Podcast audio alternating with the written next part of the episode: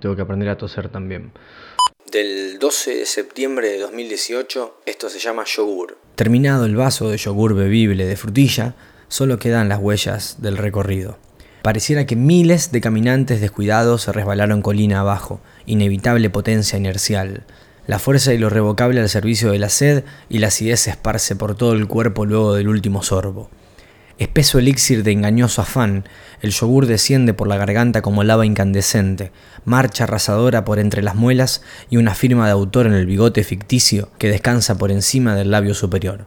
Un galeno promedio, carente de brillo encandilador, sugiere una cuota abundante de lácteos y lo hace con mirada inquisidora hacia la cámara 2, primer plano del saber, tono imperativo de madre de antaño.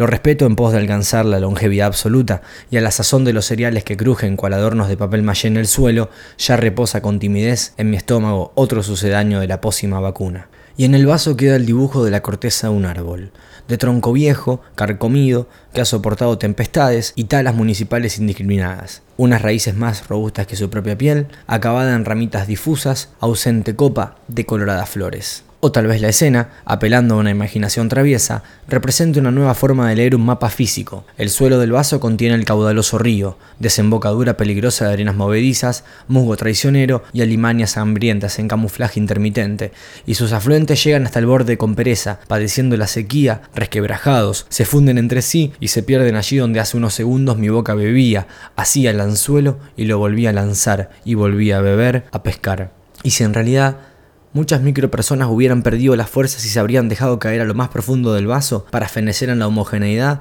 para perecer en un compendio de rostros idénticos.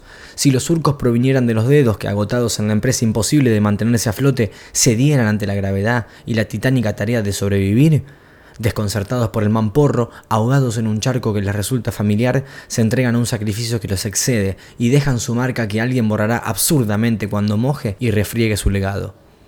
Las historias fantásticas siempre hallan su lugar y se expresan de la más incrédula manera, a pesar de lo patético que pueda resultar un hombre observando con tanto esmero a lo que al final de cuentas solo era un vaso con yogur. Lo había firmado con el seudónimo Luis Cremín, muy creativo.